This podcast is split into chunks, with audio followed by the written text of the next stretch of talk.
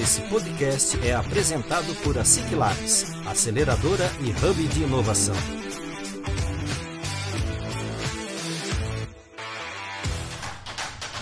Está começando mais um ASIC Labs Cast, o podcast oficial da ASIC Labs.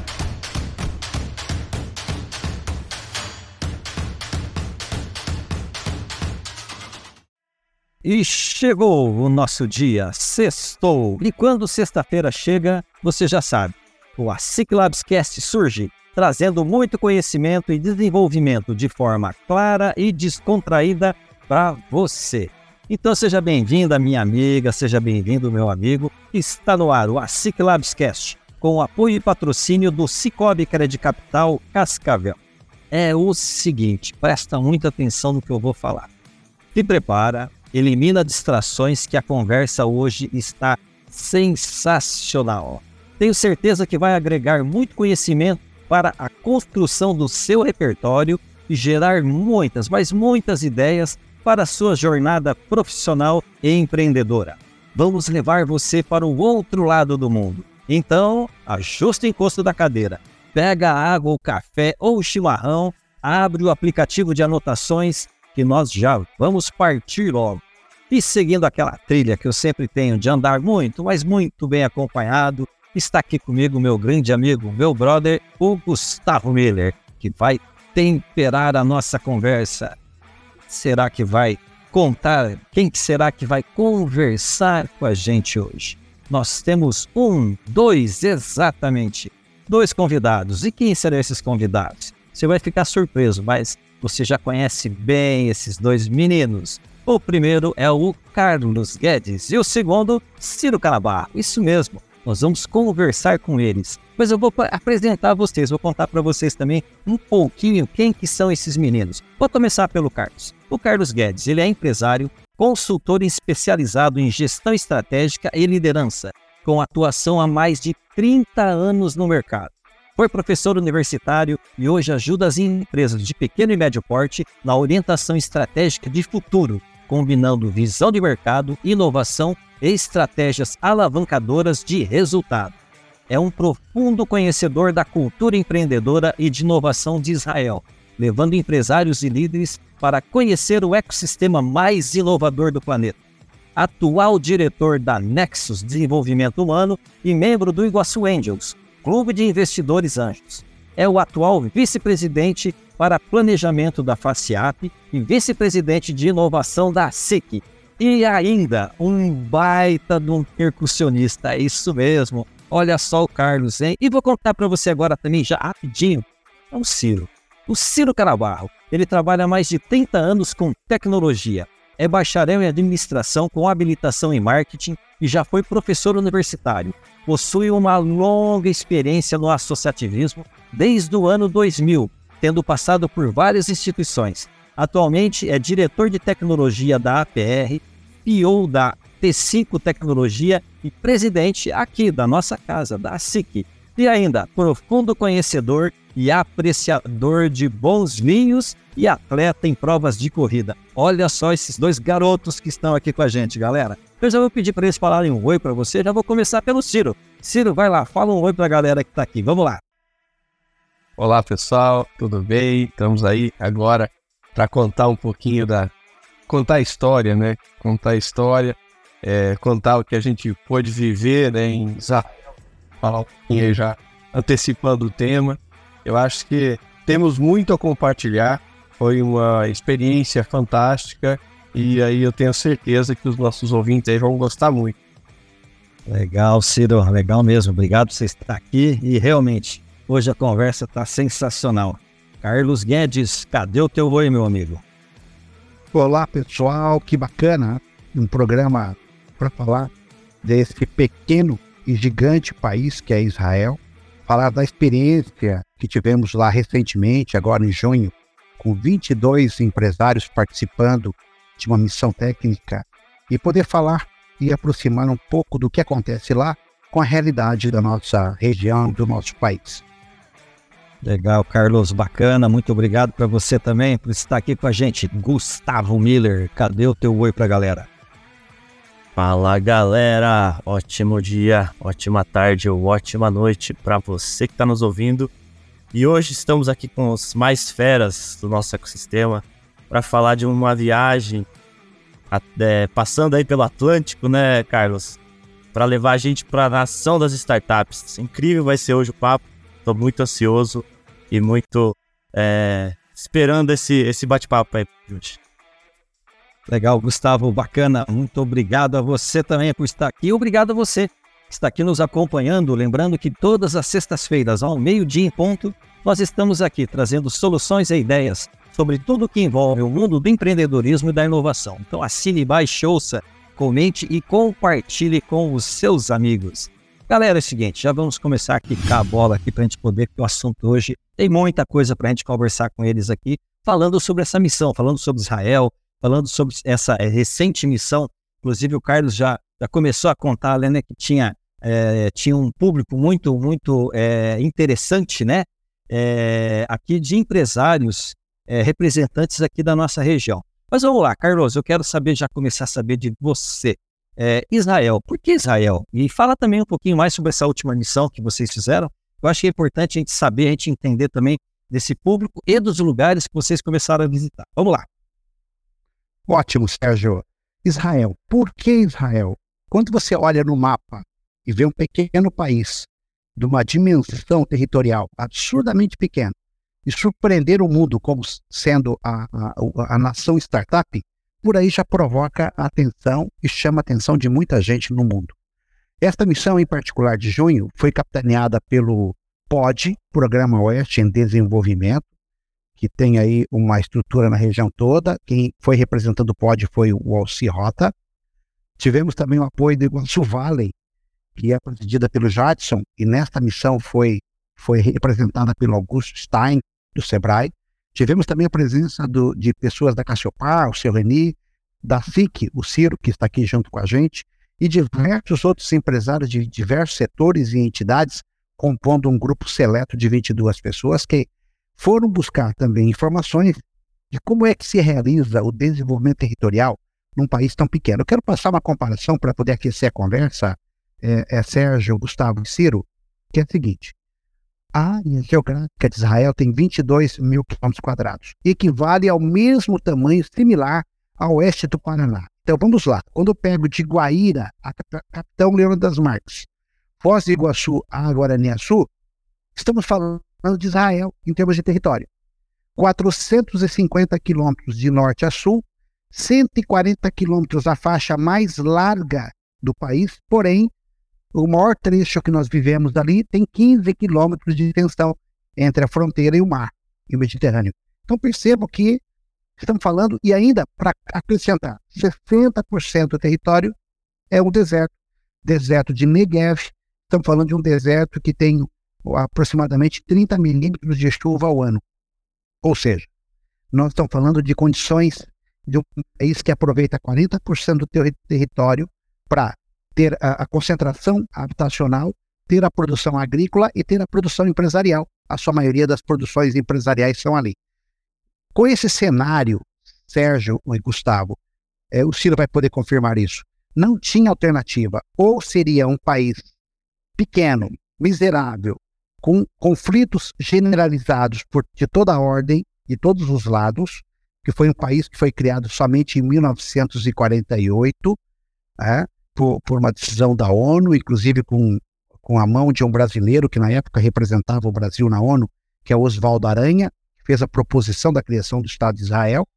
Israel, no dia seguinte que foi criado, ele foi invadido por seis países vizinhos, né? porque a Inglaterra sai do controle de Israel, Israel é criado e é invadido no dia seguinte. Se não fosse o preparo daquelas pessoas e a vontade de manter a nação, eles teriam perdido a nação. Ganharam a guerra e começaram a construir o que eles chamam de uma nação. E essa nação foi construída com algumas escolhas. E a escolha principal foi ser uma nação de tecnológica, porque eles não tinham área para ser agrícola. Até então eles eram agrícolas, os maiores exportadores de laranja e perceberam que não tinham competitividade para produzir laranja, produzir frutas, e passaram então a produzir tecnologia. Mais um dado estatístico para aquecer a conversa e eu quero chamar o Ciro para essa conversa aqui. O, a população de Israel tem 9 milhões e meio de habitantes. O Paraná tem 11 milhões. O Paraná tem 220 mil quilômetros quadrados, quer dizer, é, 10 vezes mais o tamanho de Israel, uma população um pouquinho maior, 11 milhões e lá 9 milhões e meio.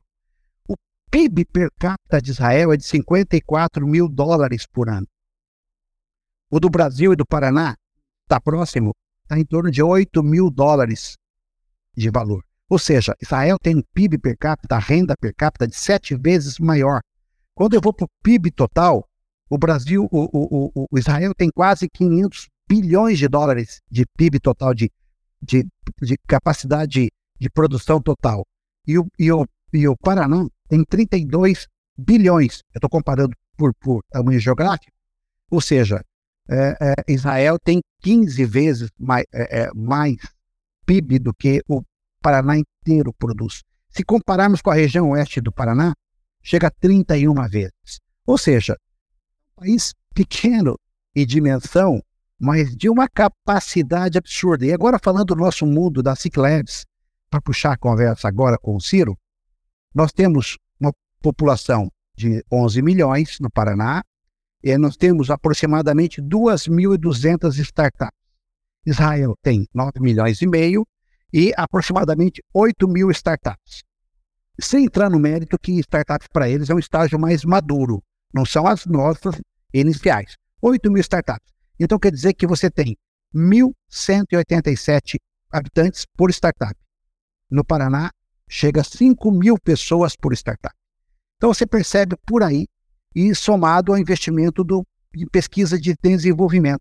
Israel gasta 5,4% da riqueza para tecnologia e inovação, pesquisa e desenvolvimento.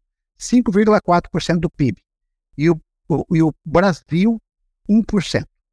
Então percebam por aí, só para aquecer.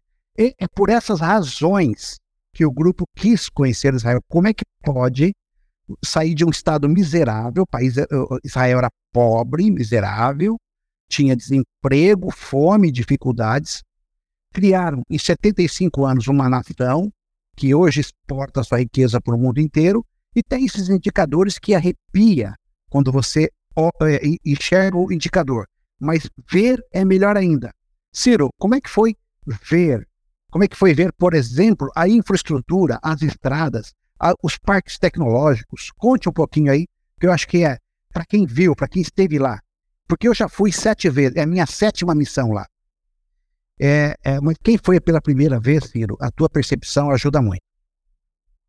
Então, Carlos, esse teu panorama aí é, foi muito legal porque faz um paralelo do que a gente tem aqui com o que eles têm lá.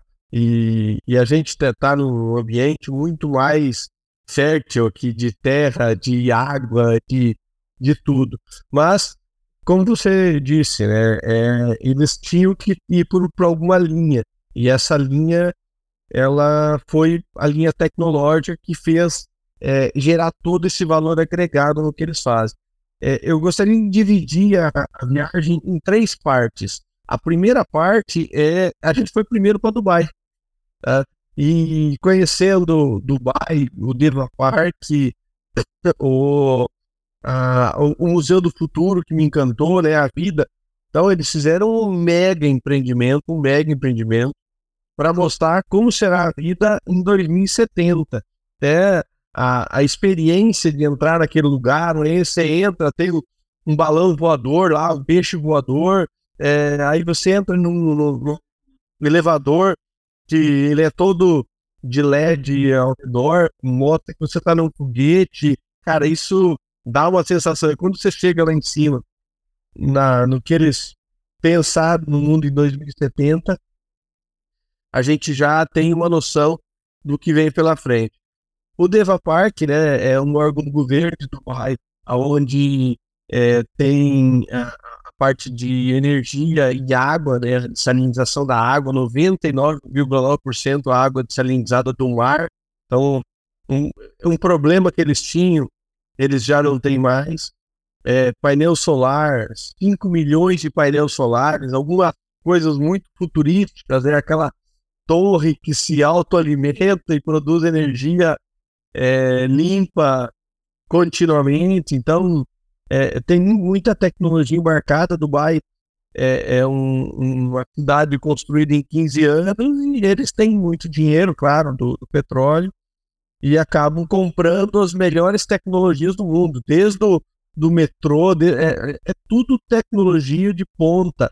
O Burj Khalifa, que é o prédio mais alto do mundo, e foi até o andar 126, o elevador leva um minuto para subir 126 andares. Então, assim, o poder de compra do, do, do né, do, do, do, do, grande comandante de Dubai é muito, muito forte e ele realiza. Quando a gente foi para Tel Aviv, é, o que mais me chamou a atenção é, a, como eles falavam, agora nós vamos para um parque industrial. Ah, industrial? É, um parque industrial. Chega lá em parque industrial, não tem indústria. A indústria deles é tecnologia.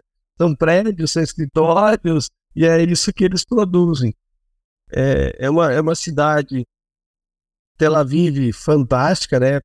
É, é, já comentada por muitos lá, uma das cidades mais caras do mundo para se viver, justamente por ter essas high-techs e seus grandes comandantes, né? Um PIB muito, muito elevado mesmo. É, mostra que é, o caminho é esse. É a mesma questão. Se, se, a Califórnia fosse um país, seria o quarto, a quarta economia do mundo. Israel é a mesma coisa. É, é a, as big techs aí é que estão mandando no mundo. Mas a gente viu muita coisa. A gente viu muita plantação, muita fruta, é, é, áreas verdes no meio de um deserto, no meio de uma arinha. Então, muita tecnologia embarcada a, a, a mesma questão, né?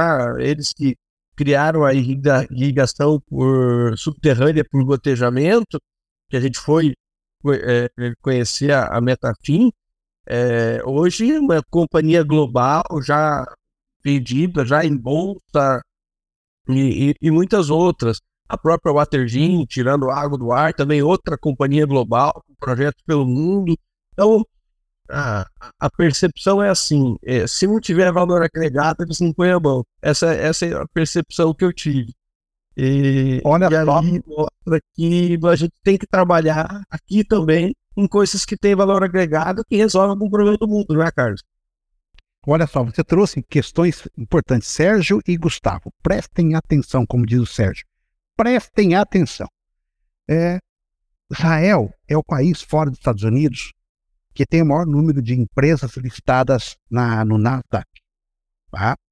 É, tem, é, tem alguns. Para, uh, Israel tem 10, gente, acredite se puder, é, prêmios Nobel. 10. E, e dos 10 prêmios Nobel de Israel, oito são oriundos das universidades. Nós não temos nenhuma no Brasil. É só para fazer um paralelo. No Brasil não tem prêmio Nobel. Eles têm 10. É, outro detalhe importante, as universidades, elas têm uma proximidade tremenda com a, a, o, o, dia a dia das empresas e a realidade do país. Não há aquela distância que algumas melhorou muito. Nós temos que elogiar a iniciativa de várias universidades da nossa. A nossa região sempre está numa, um passo adiante da média nacional. Né? Não podemos fazer nenhuma crítica direta, mas sabemos que quando falamos de país, Brasil, as universidades andam de costas para o desenvolvimento, como também as empresas andam de costas para as universidades. E lá eles conseguiram fazer um avanço que nós agora estamos fazendo um trabalho brilhante aqui na região, puxado aí pela nossa UEST e pelas outras universidades que nós temos na nossa região. Isso é notório e percebe-se que é o único caminho que nós temos.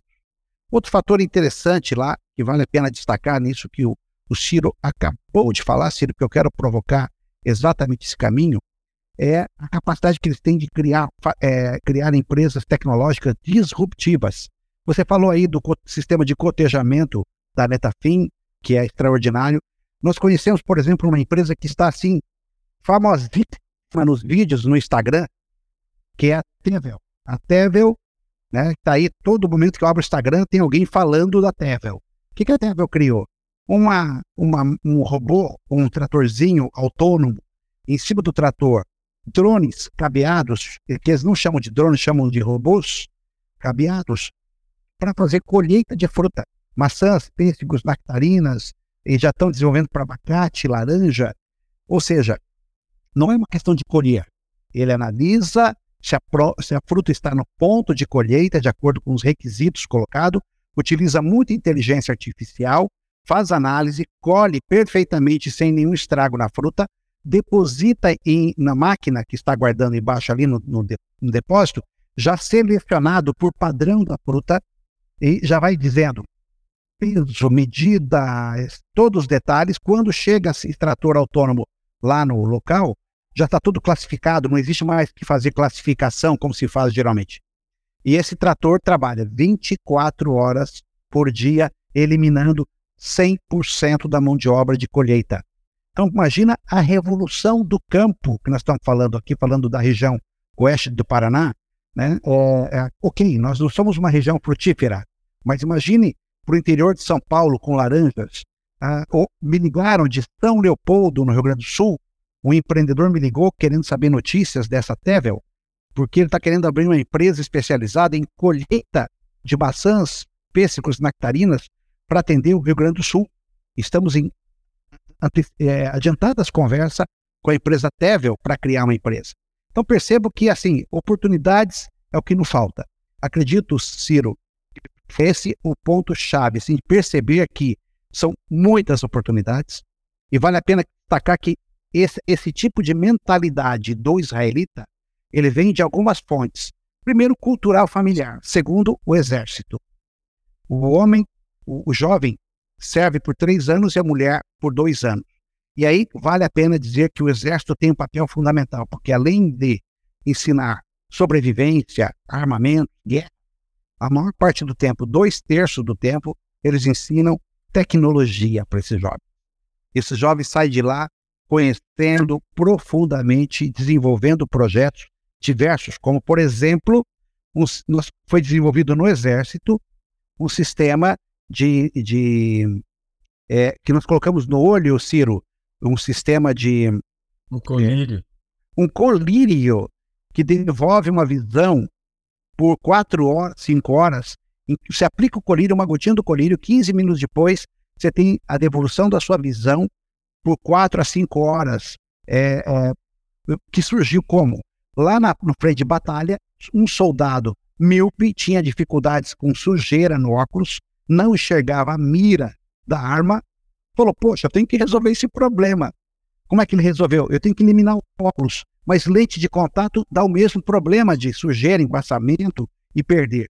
Criou um colírio para não depender de óculos nem de lente de contato.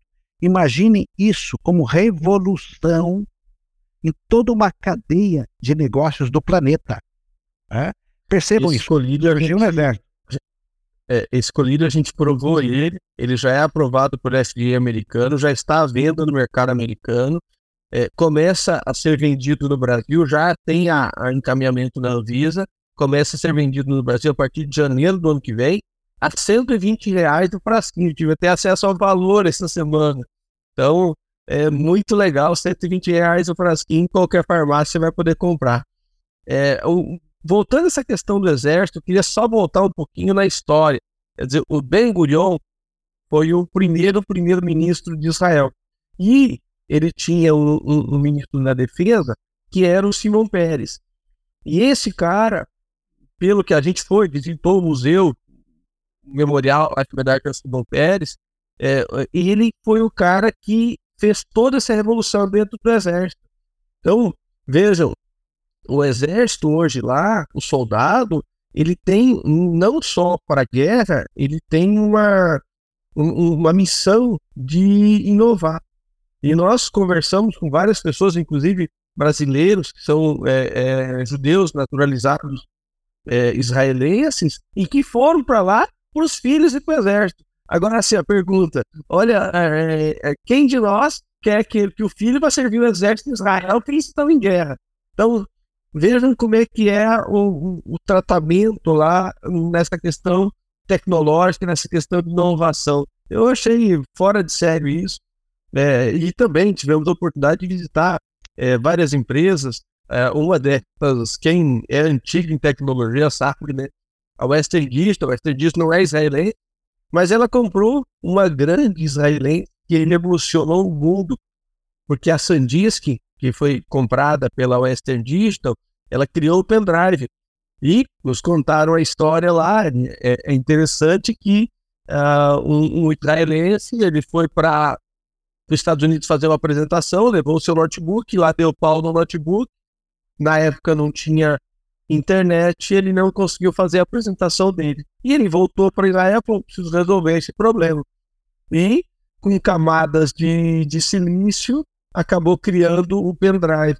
E hoje, vejam, quem tinha um notebook mais antiguinho, basta você trocar o, o, o HD dele, que era um HD mecânico, por um HD SSD, que não tem nada mais diferente do que ter um pendrive lá dentro, né? Mesma, mesma tecnologia, e você dá uma sobrevida no computador, coisa que você tinha que trocar. Então, é, uma, uma, um problema dele, que ele queria estar nos Estados Unidos na época da apresentação dele, e ele ter o que ele ia apresentar em uma outra mídia, é, fez com que o mundo recebesse uma revolução no armazenamento de dados.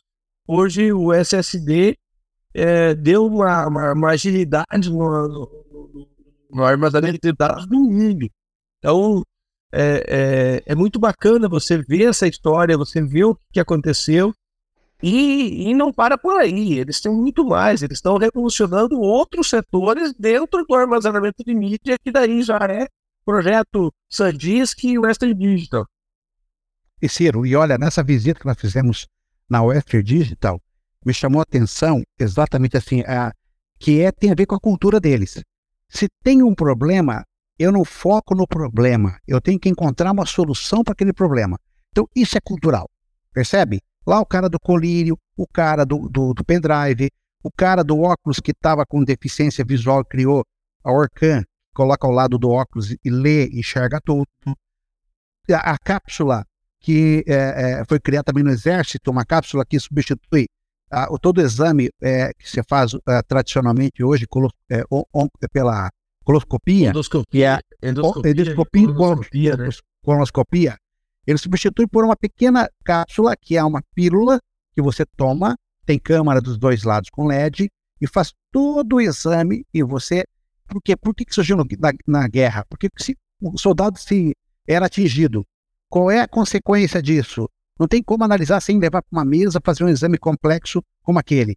Coloca aquela cápsula, toma e automaticamente já tem o diagnóstico imediato é, do soldado para saber se foi atingido algum, teve alguma complicação maior ou não. São pequenos exemplos e sempre focado em resolver grandes problemas que ou pequenos problemas, como esse que o Ciro comentou, e que o executivo perdeu a viagem aos Estados Unidos para fazer a apresentação que ele tinha por não ter uma solução na mão. Sabe o que é perder uma viagem? Quer dizer, isso é, dói muito. E ele foi buscar uma solução. Eu queria só trazer um outro exemplo aqui do Exército, gente, para vocês terem parâmetro. O Exército do Brasil, olha a dimensão do Brasil, investe 19 bilhões de dólares todo ano. Israel, com aquela dimensão, 9 milhões e meio de habitantes, investe 26 bilhões de dólares. Se você fizer uma análise proporcional à população, nossa, é inúmeras, muitas vezes maior o investimento. E outra coisa, é um investimento muito certeiro, porque ele é muito focado na, na formação do jovem, na educação do jovem. Até fica assim como uma sugestão para o nosso exército repensar aqui a forma de investir recursos. Nós sabemos que muitas vezes esse recurso não é investido diretamente na formação, sim infelizmente, muito em, em, em, é, em, projetos que não dão grandes resultados. Vale a pena uma pensada sobre isso. Outra questão da cultura deles lá que vale a pena lembrar é uma cultura milenar deles que tem um nome, uma palavra. Já, já falei aqui em outra ocasião, vou repetir. Chama-se Rutzpah. Rutzpah é cultural, de mãe para filho, desde sempre na história dos judeus. Rutzpah é uma palavra antiga, Yiddish, nem é uma palavra é, judaica, foi derivada do Yiddish, e ela fala, simboliza o quê? Audácia e coragem de falar e pensar. Então, toda criança, há milênios, quando nasce uma criança judia, ela é treinada a ter a coragem. Então ela não engasga, ela não tem medo, ela não tem vergonha. E logo faz com que, sem rodeios, ela consiga perguntar para qualquer pessoa, para o presidente da empresa, para o presidente da república, o que ela quer perguntar, sem medo. E aí isso faz com que rompa um paradigma. Isso é tão forte que no exército nos contaram que no exército qualquer soldado pode fazer qualquer pergunta para o comandante principal. Ele não precisa passar pelo cabo, sargento, tenente. Não. Se tiver o general lá, ele pode erguer a mão e fazer uma pergunta para o general. Aqui seria impensado. Né? Então, isso faz com que as distâncias sejam curtas e as pessoas, e como eles não têm medo de perguntar, eles vão mais direto à solucionática do problema e não acumular problemas. Isso tem a ver com o impacto, por exemplo, vou contar um outro exemplo é, para o Ciro comentar também, de uma outra máquina que foi criada em função da guerra. É, um dos maiores problemas das batalhas em deserto é levar água para os soldados. soldados. Como é que eu abasteço lá no deserto, uma guerra de um mês, água potável para os soldados tomarem e se alimentarem? É, criou-se dentro do exército também, depois virou uma empresa, uma empresa chamada Water Jam. O que, que eles fazem? É uma máquina que tem vários portes, vários volumes de produção, que simplesmente ela condensa a água do ar e transforma o, o, o, tudo que tem acumulado no, de, de, de água no ar e transforma em água potável, filtrada, pronta para beber. Você liga a máquina, só precisa de uma tomada, de uma energia ou um gerador elétrico. Botou o gerador elétrico funcionar, a máquina começa a produzir água. E resolver um problema, não só agora de guerra no deserto, como água, estão entrando com muitos projetos na África e em outros, outras regiões de deserto no mundo, né? transformando um problema sério em uma solução pronta, em vários tamanhos, de porte pequenininho para colocar dentro de casa, até é, é, equipamentos gigantes para colocar em cima de um edifício e servir todo o edifício com água. O Ciro viu o quanto é transformador esse modelo.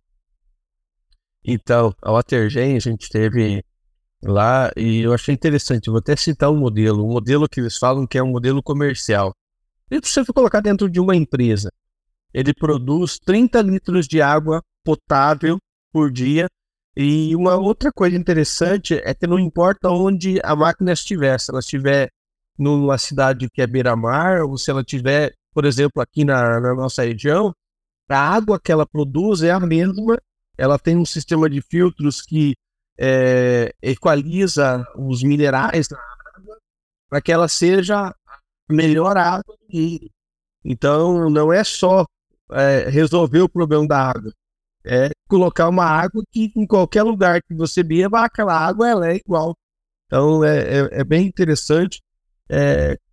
É, talvez aqui para nós, né, um preço um pouco alto, né, custa 20 mil reais, do, vamos chamar assim, um bebedouro desse, né, igual esse que a gente tem é, na empresa, que tem lá o galão de, um galão, um galão, um galão daquele é 20 litros, né, tem empresa aí que não chega a consumir um galão por dia, então quer dizer, essa máquina seria autossuficiente de água numa empresa que consome até 30 litros por dia. E numa tecnologia. Fomos, inclusive, no prédio em cima, né, onde eles tinham uma máquina grande, que daí já olha, vamos fazer uma equivalência de tamanho, né, o tamanho de um meio container desses que a gente vê por aí, então já é uma máquina grande para produção, para abastecer um condomínio inteiro. Então, é, é bem interessante a, a, a Watergen. Carlos, eu queria. É, nós percorremos lá do, do Ben do Exército, e queria chamar atenção agora para as universidades. A gente foi em duas universidades, né? É, a de Tel Aviv, histórica, é, antiga, e na Tecnion, que é um, um, uma coisa assim fantástica, fabulosa, né? 18 faculdades dentro dela.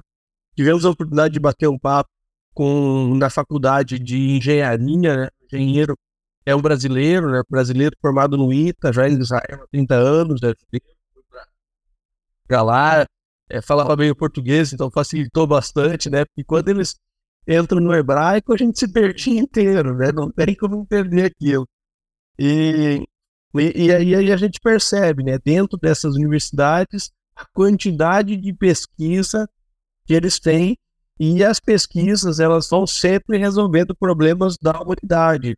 Lá no Tecno, a gente viu lá a pesquisa, é, o stand, esse standzinho para quem tem problema de coração, é, cirurgias robotizadas de coluna com a menor intervenção possível, quer dizer, quanto menos eu é, abrir, vamos dizer assim, a coluna para fazer alguma cirurgia, mais rápida é a recuperação. Até eu mandei de lá uma foto da, da, da, da invenção lá para um amigo ortopedista aqui de Cascavel, foi isso é o sonho de todo ortopedista, mas daqui ainda para uma máquina dessa, só a mesa que ela vai conectada. Ele falou assim, ó, eu conheço, já vi em grande centro, mas aqui ainda não tem. Mas é, é, a gente percebe. E uma das coisas que chama a atenção é que eles fazem questão de mostrar. Por exemplo, é, essa foi novidade, eu achei fantástico. O brasileiro conhece e gosta muito, que é o tomate cereja. Então, tomate cereja foi criado em Israel. Eles ganham royalties, muitos royalties ainda em cima de alguns tipos de sementes. E fazem questão né, de servir tomate cereja no café da manhã, no almoço, é, porque é um sabor fantástico. E ele foi criado para ele nascer em lugares de clima é, bem é, difícil, né? Então pode ver, você jogar um tomate cereja na, na beira da calçada e pegar um pouquinho de terra, já nasce um pezão de tomate lá. Então, para para vocês verem a, a, tecnologia embarcada que tem em produtos. É, fomos no, num kibbutz. É, é kibbutz seria uma vila rural onde foi criado a, a ligação para o gotejamento subterrâneo, lá, Metafim, mas chamou atenção também a sustentabilidade do kibbutz, a, a plantação de avocado, né, o abacate, 100% exportado para a Europa, todo ele irrigado, irrigado. Eles têm um cuidado muito grande. A, a água desalinizada, ela é uma água potável. Então, a água que vai para irrigação, ela passa por usinas de tratamento e é água de reuso. Não é a, a, a primeira água, porque ela é, é escassa, ela não tem a abundância que nós temos. Mas dentro de uma vila rural, que é o que a gente tinha aqui no, no Brasil, lá, aqui no Paraná, né? é, empresas mundialmente famosas, a, a, tanto a, a Watergen quanto a Metafim, eles têm projetos no Brasil e, e eles é, fazem questão de mostrar esses projetos, porque eles são, assim, cases de muito sucesso. Muitos outros a gente acabou vendo, né? Mas esses aí chamaram atenção. Chamou atenção também é, a gente ir no, no, numa, numa startup lá, que ela é, produz carne é, em laboratório, né, com células, essa carne lá na célula ela é viva, ela vai para uma, uma matéria-prima numa impressora 3D e ele pode imprimir um bife com textura, sabor é, e inclusive é, o próprio bife ele, ele se matura com o tempo. É, nós temos até, circula nas redes aí um, um videozinho dessa empresa imprimindo um salmão, o, o, o atual primeiro-ministro lá, o Netanyahu, experimentando esse, esse produto. Isso também é, nos chama atenção. E o que chamou atenção nessa empresa é assim: ela não tem cliente, ela ainda não vende as máquinas, só que ela já tem capital aberto na bolsa. E se você quiser comprar a ação dela, está lá. Então, é, eles aberto lá em Nasdaq. Então, é, veja a, a, a, forma com que eles conduzem os negócios, né, Carlos? Isso vai. É, vale a pena. Deixando a gente impressionado. É, vale a pena esse comentário que você fez, Ciro, muito bem lembrado, chama-se é, é, Stakeholders Food. A Stakeholders Foods, ela, ela criou essa carne, quando ela criou essa, essa carne impressão, a partir de célula tronco de um animal, ela começou a ser produzida a um custo de 20 mil dólares o quilo. Hoje está 2 mil dólares o quilo. E a projeção é chegar em 2030 com 8 dólares o quilo.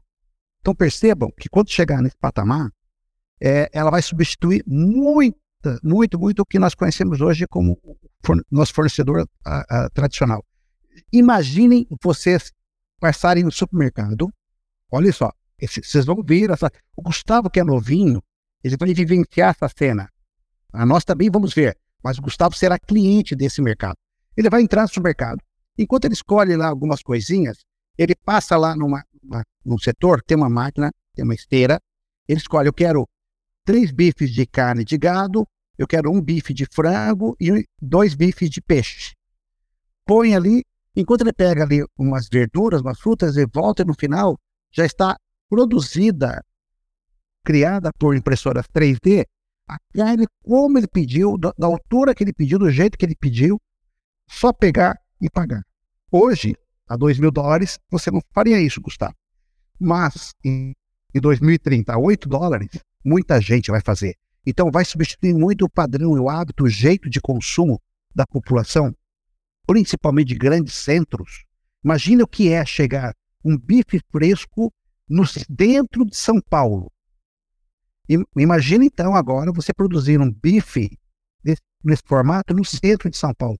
Vai ser muito mais prático, muito mais simples. Então, grandes transformações de hábitos de consumo de mercado surgirão a partir dessa revolução.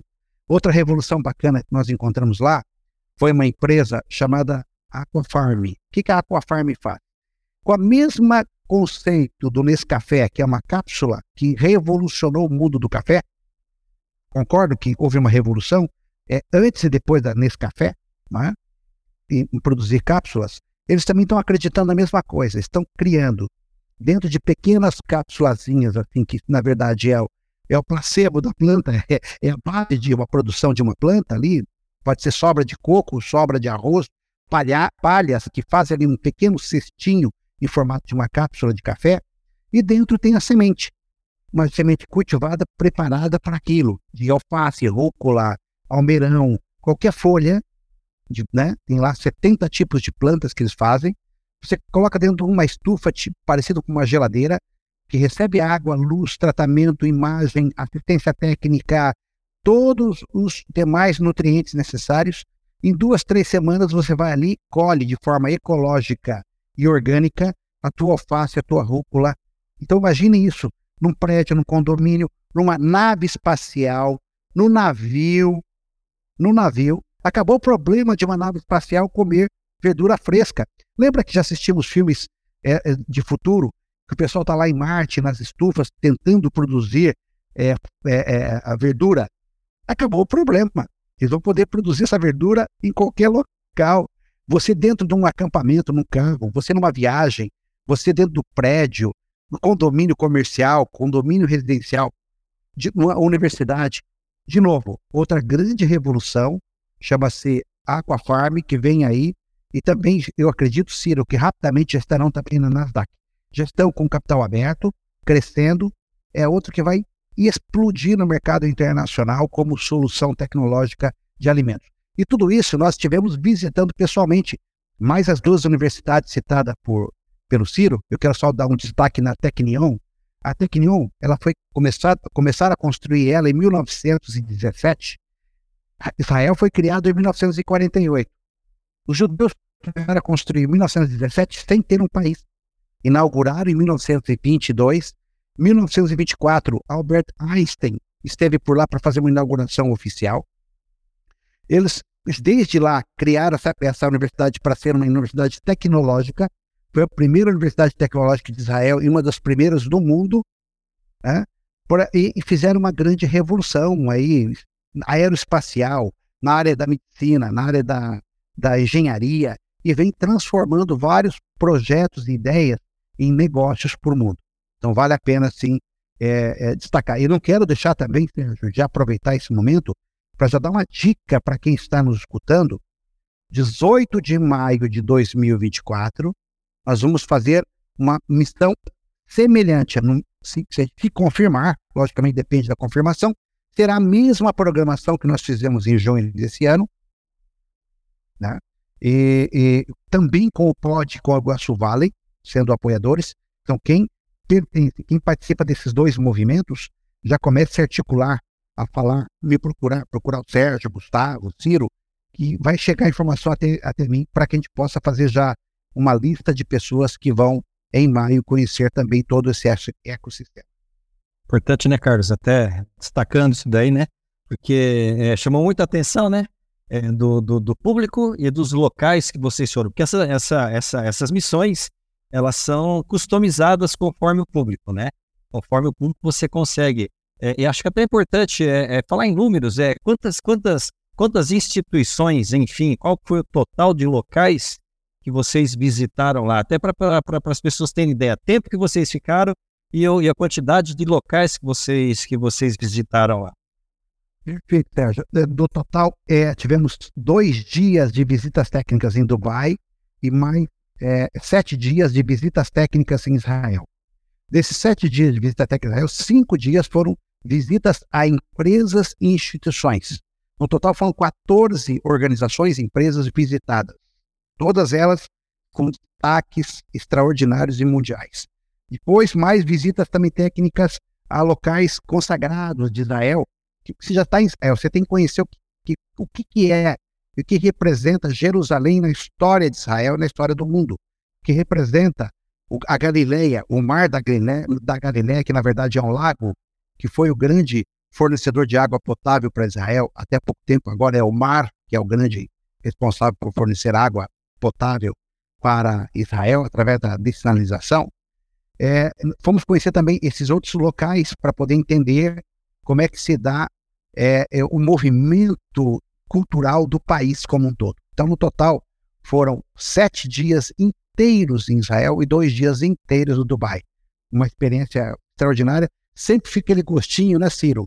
De eu quero mais. Muitos ficaram aquele desejo de permanecer mais tempo para conhecer outras coisas deixamos de conhecer muitas coisas, não há tempo. O que a gente faz? A gente prioriza aquilo que é essencial, aquilo que é fundamental, que é mais importante de tudo para se conhecer, aquilo que faz a diferença para quem visita Israel. É, Carlos, a gente não pode deixar de salientar o trabalho do Instituto de Desenvolvimento de Liderança, é, na, na, representado por nós lá pelo Sérgio, né, que é, nos deu um apoio fantástico, a, a, abertura que eles têm nas empresas, a recepção, a abertura dos projetos nas empresas, é, na, nas universidades. Então, é, esse, esse apoio do Instituto foi muito importante, muito importante mesmo. É, o Sérgio é judeu, argentino, há 30 anos em Israel, domina o hebraico, o inglês, é, falava conosco em espanhol, é, falava muito bem o portunhol, então a gente teve uma facilidade muito grande para entender, porque quando você vai para um país é, diferente, mesmo você tendo um conhecimento de inglês, quando mistura com o hebraico, é, é, não, tem, é muito difícil aquilo. Tá? E aí a, o, o Sérgio, o diretor do, do instituto, ele fez questão de nos acompanhar em todas as visitas. Então, é uma pessoa assim extremamente simpática, organizada, preocupada com o tempo, preocupada com o conteúdo. Se todo mundo entendeu o que estava acontecendo no, no, momento, então é, é importante. Lá na, na Tecnio ainda a gente viu um projeto que agora, até com o Covid controlado, aí não é tão é, relevante, mas como disse o Bill Gates, essa não foi a primeira pandemia, ou agora, né, nesse século, já teve outras anteriores aí, é, mas é, e não será a última. Uh, é um, um, sistema onde pelo esgoto eles detectam os vírus. Então é, é, é um sistema bem é, interessante porque você pode já antes que o vírus se espalhe você já consegue mapear ele, saber onde que ele está e tomar as devidas precauções. Então é, é, é importante isso, né? É, é, o, o Covid mudou muita coisa no mundo e a gente tem que se preocupar porque pode vir outras é, pandemias pela frente, outros vírus aí com a mesma potência devastadora que tinha o, o Covid e, e, e, e alguns sistemas agora como esse pode ajudar para que a gente não fique dois anos, dois anos e pouco parado como a gente ficou. Então vale a pena ressaltar aí esse, esse trabalho também de, de pesquisa deles, né? E nós estamos citando aqui o nome dos pesquisadores, porque o nome deles são complicado. Esse, por exemplo, Ciro, chama-se Shlomo Bechor, que é o diretor da faculdade de engenharia lá da Tecnion. Então, nós, a pronúncia é complicada, os nomes são complexos, né? Você citou muito bem aí o trabalho brilhante do Instituto, mas eu quero puxar sardinha aqui para nós também, né? A, a, minha empresa Nexus, né, que conheceu, eu conheci o Sérgio e o Instituto em 2013 e fiz uma aliança com eles em 2015 e começamos a criar essas missões técnicas. E diga de passagem, essas missões técnicas no Instituto foram criadas pela Nexus. Eles não tinham esse hábito de missões técnicas, e sim receber pessoas para fazer formação lá. E eu propus para eles um desenho diferente dessas missões técnicas, aceitaram.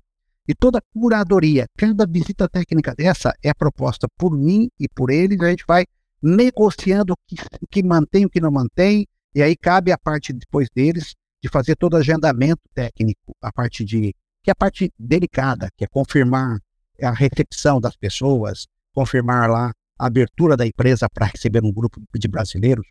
Mas eu tenho muito orgulho de dizer, Ciro, e quem está nos ouvindo, que esta é uma criação brasileira, tá, né?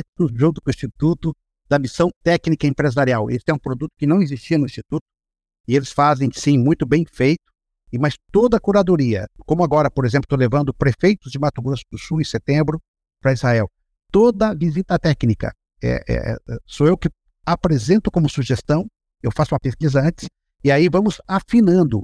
Algumas vezes substituímos por conta de uma sugestão deles, substituímos por uma melhor, mas sempre é, no alinhamento daquilo que eu entendo que é o melhor para o, o público brasileiro, para não é, é sair de lá frustrado com uma visão somente deles, a percepção deles. Um exemplo, Ciro, disso. eu quase fui foto, voto vencido por eles, que eles não entendiam por que, que eu queria levar o pessoal para fazer um rápido passeio de trem. Não faz sentido. Você levar, botar esse pessoal numa estação de trem para descer estações depois, qual é a lógica? Por mais que eu contextualizasse com eles, não entendiam. Mas bati na mesa e falei, vamos fazer um circuito curto de trem. E olha que importante, porque e no contexto geral, né? no contexto geral, nós não temos trem aqui de passageiros. E entrar no trem de passageiro de dois andares, né, mesmo que poucas estações, um silêncio, poltronas individuais, ar climatizado, conectando todo o país, mostra para gente que nós temos muito que fazer de transformações. Nós estamos com o grupo do POD, nós estamos discutindo a Ferroeste, estamos discutindo projetos estruturantes para a região e para o país. Então, veja como é importante a gente é, lembrar de todos os pequenos detalhes, inclusive andar algumas estações de trem. Né? Faz uma diferença tremenda. Mas é isso, acho que assim, de forma geral, Sérgio e Gustavo, a visita técnica ela foi feita focada para a região. Como disse o Sérgio, ela é personalizada. A de setembro, com prefeitos, é setor público, parlamento, ministérios, é outra pegada. Levei um grupo, outro em março, era uma pegada também diferente. Para cada grupo, uma visão. A nossa é de desenvolvimento regional do oeste do Paraná. Então, o que, que interessa para a gente? Agronegócio, tecnologia, ciência, projetos territoriais, como, por exemplo, o Ciro vai lembrar bem, que nos surpreendeu demais a primeira visita. Nós fomos a Haifa conhecer a HEC, Haifa Economic é, Consultants, que é uma empresa especializada em construir e gestionar parques tecnológicos. Eles fomos visitar o parque tecnológico chamado Matan.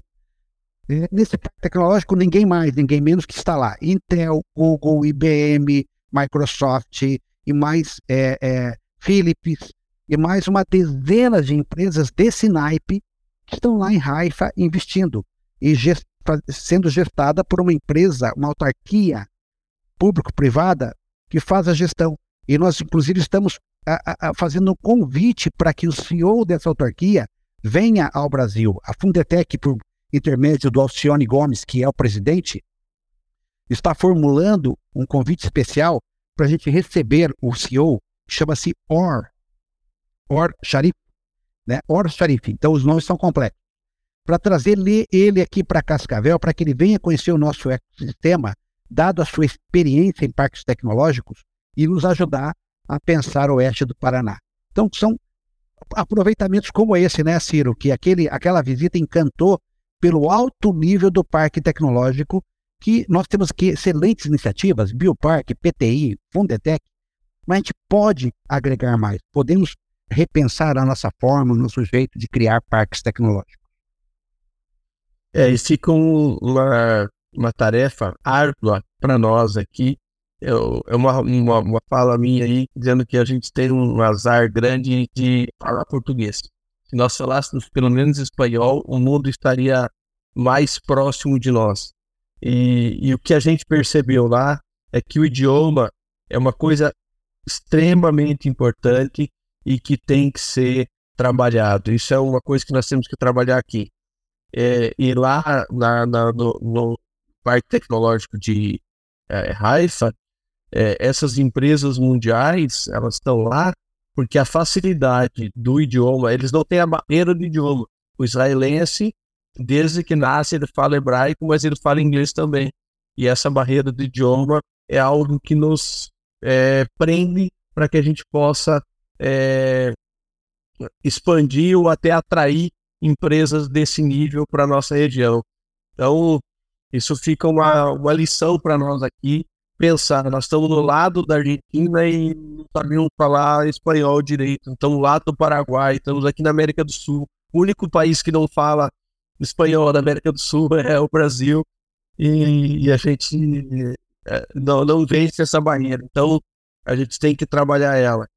É, para finalizar, eu vi que o Sérgio já abriu o microfone dele ali, então ele, nós estamos aqui já estourando o horário. É, eu queria fazer um agradecimento especial ao Carlos. É, a, ele já comentou um pouco do que a Nexus fez ali, mas o que ele comentou é pouco perto do que foi realizado.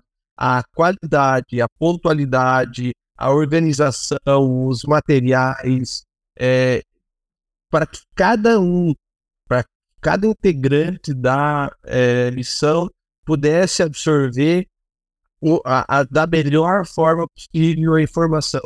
Então, Carlos, fica aqui publicamente muito obrigado por você ter organizado, pelo teu trabalho frente a essa missão.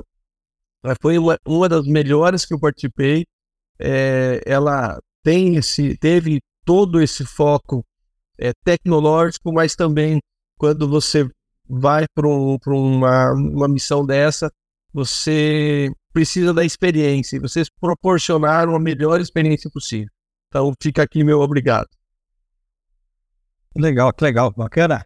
Importantíssimo a gente, a gente é, destacar, né? Bom, é, é, quase uma hora que nós estamos conversando aqui.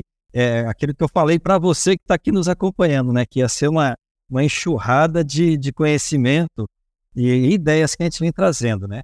Importante, primeiro lugar, né? É, eu acho bacana isso daí, até que o Ciro agora, por último aqui, destacou, o que é, é, é, esse, é essa organização, né, Ciro? A gente vai para um, um local desconhecido, onde tem muita coisa para a gente conhecer, é importante a gente ter uma pessoa que conheça, uma pessoa que organize tudo isso e, e principalmente consiga até customizar, né, como o próprio Carlos comentou aqui, é para que essa visita realmente seja proveitosa, né, para você poder realmente conhecer é, num mundo de, de infinitas possibilidades que existem lá, aqueles que mais a gente consegue trazer para que consiga aproveitar né, para dentro do teu negócio, para dentro do desenvolvimento da nossa região. Eu achei importante que também que você, você falando agora, inclusive quando você citou, eu fui fazendo algumas anotações aqui, quando você citou agora a questão mesmo da, da, da língua, né, da gente poder falar é, outras línguas, nós estamos realmente, né, América, América Latina aqui, né, não sei agora o percentual, mas 90, 90 e pouco por cento falam o, o, o, espanhol e nós aqui, nós nem pouquíssimas pessoas rabiscam o espanhol, né? E, e, vai tudo isso ao encontro do que eu fui anotando aqui, conforme vocês foram falando, que me chamou a atenção, né? Algumas palavras aqui, né? Por exemplo, né, uma coisa que nós temos que dar atenção, cultura, né? É a cultura de você buscar soluções, de você focar em soluções e você buscar é, desenvolver as pessoas, ou seja, educação, né? Então, é, são, são coisas que nós precisamos dar atenção na, na, no nosso meio, na nossa pessoa, na nossa população, na nossa região. É, mas, galera, é o seguinte, o nosso tempo já para lá explodiu aqui. É, é, eu agradeço né, enormemente aqui a disponibilidade. A gente sabe que a agenda de vocês anda uma loucura é, de compromissos, tanto profissionais como pessoais, mas enfim. é, deixo aberto aqui para vocês poderem dizer um até logo para a galera. Deixa eu Ciro, veja Carlos, vocês que, que, que, que resolvam quem, quem fala o até logo primeiro. E, e vamos lá, segue aí. É isso aí, Sérgio. Então, só queria aí deixar um abraço para todo mundo, dizer que é, a gente é, fez essa viagem com o objetivo de compartilhar o conhecimento, compartilhar o que a gente teve lá e trazer para a nossa região alguma coisa que a nossa região possa crescer. É, fazer o que eles fizeram lá aqui é praticamente impossível, porque eles têm uma história junto lá. Não é simplesmente, é difícil copiar. O que a gente pode fazer é adaptar alguma coisa e é esse nosso intuito aqui. Então, é, quero deixar aqui um abraço a todos e dizer que esse foi o primeiro que a gente gravou. A gente vai ter mais episódios pela frente aí, é, falando um pouquinho mais e tentando também mostrar algumas coisas que nós estamos já realizando aqui na nossa região, que é fruto dessa viagem. Um abraço a todos. Legal, Ciro, bacana, importante, bem lembrado mesmo. Vamos explicando aqui. Carlos Guedes, eu quero teu até logo, meu amigo. Maravilha, olha só. Teria assunto para mais duas, três horas. Mas vamos lá, temos que ser objetivos, tá? Inclusive, é, dizer para vocês que em breve nós estaremos promovendo aqui o encontro do grupo que foi em junho. E nesse debate será exatamente para pensar a cidade, pensar a região. Então, teremos ainda frutos da missão como consequência natural na sequência. Né? E que e, e que a gente possa, como disse o Ciro, de uma forma muito hábil, nada se pode copiar diretamente, mas a gente pode começar a olhar com um olhar mais crítico sobre aquilo que nós fazemos e melhorar, adaptar algumas coisas que sejam possíveis para a gente conseguir melhorias fundamentais e promover o nosso desenvolvimento cada vez mais sustentável no futuro. Tá ok? Muito obrigado pela grande oportunidade. Obrigado, Ciro, pelo companheirismo, tua presença foi importantíssima na missão, como presidente da maior associação, é, uma das maiores associações do Paraná, e a maior associação da região oeste do Paraná teve uma representação fortíssima, juntamente com os demais colegas que puderam prestigi prestigiar a viagem. Obrigado. Valeu, Carlos, obrigado. Gustavo, Gustavo ficou quietinho hoje, ele falou, oi, eu vou deixar então ele falar o até logo, ele tá só, só coletou ideias ali hoje, vai lá. Não, eu saí daqui o mais ativado possível com essas ideias. Acho que todo mundo que tá ouvindo é, saiu com muitas ativações aqui depois desse episódio. E acho que a principal ativação é que em 2030 eu vou poder comer um churrasco de carne impressa. Então acho que é muito legal isso. Olha aí que legal, né? Quem sabe daqui uns tempos as casas tenham que ter um local para você colocar uma impressora do lado da churrasqueira, né? Quem sabe, né? em breve. Ah, que bacana. Legal. Então, ó, você que nos acompanhou aqui, eu falei que a conversa ia ser muito boa. Lembrando então que nós estamos aqui todas as sextas-feiras, ao meio-dia em ponto, sempre com um papo descontraído e com muito conteúdo, ajudando você a dar aquele impulso, aquele gás no seu negócio. Assine, baixe, ouça, comente compartilhe com seus amigos. Também nos, nos siga lá nas redes sociais, lá no arroba Oficial e fique por dentro de tudo que está acontecendo no mundo da inovação e do empreendedorismo. Forte abraço e nos vemos na próxima sexta. Esse podcast foi apresentado por a SIC Labs, aceleradora e hub de inovação. Assine gratuitamente